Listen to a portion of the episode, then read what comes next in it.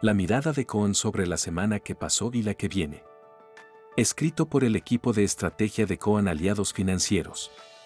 Miércoles 21 de junio de 2023. Hubo una muy buena semana para los mercados financieros globales, especialmente para las acciones. La inflación en Estados Unidos estuvo en línea con las expectativas y mostró resistencia a la baja, la Fed interrumpió el aumento de tasas que venía realizando en las 10 reuniones anteriores, aunque actualizó su escenario y espera dos aumentos más para lo que resta del año. Esto mantuvo presionados los rendimientos de los bonos del Tesoro, limitando el repunte de la renta fija. El dólar se debilitó y los commodities cayeron, mientras que las acciones tuvieron otra semana positiva con ganancias generalizadas. Estamos llegando al final de un primer semestre caracterizado por la volatilidad, pero con un desempeño destacado de las acciones, mientras que los bonos apenas experimentaron un aumento y los commodities tuvieron una tendencia a la baja.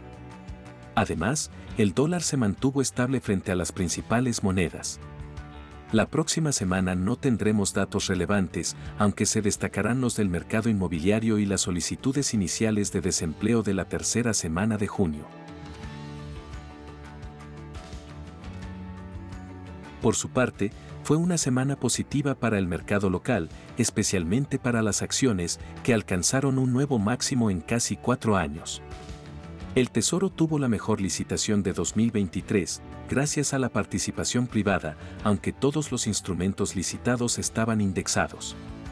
No hubo sorpresas en las alianzas electorales y las elecciones provinciales dejaron en una mejor posición a Juntos por el Cambio, aumentando las dudas sobre el potencial de votos de Milei, aunque la inflación sigue siendo alta, fue menor a lo esperado.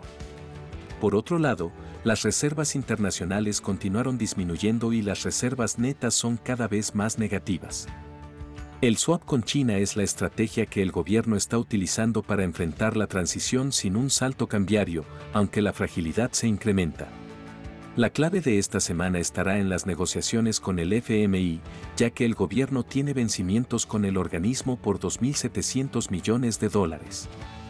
En el ámbito político, todas las miradas estarán puestas en la definición de las listas que competirán en las PASO del 13 de agosto y en las elecciones de Córdoba. El presente informe es publicado por CONSA. Su objetivo es brindar información general y no constituye, de ningún modo, oferta, invitación o recomendación de inversión alguna, ni oferta pública. CONSA no asume responsabilidad alguna, explícita o implícita, en cuanto a la veracidad o suficiencia de su contenido.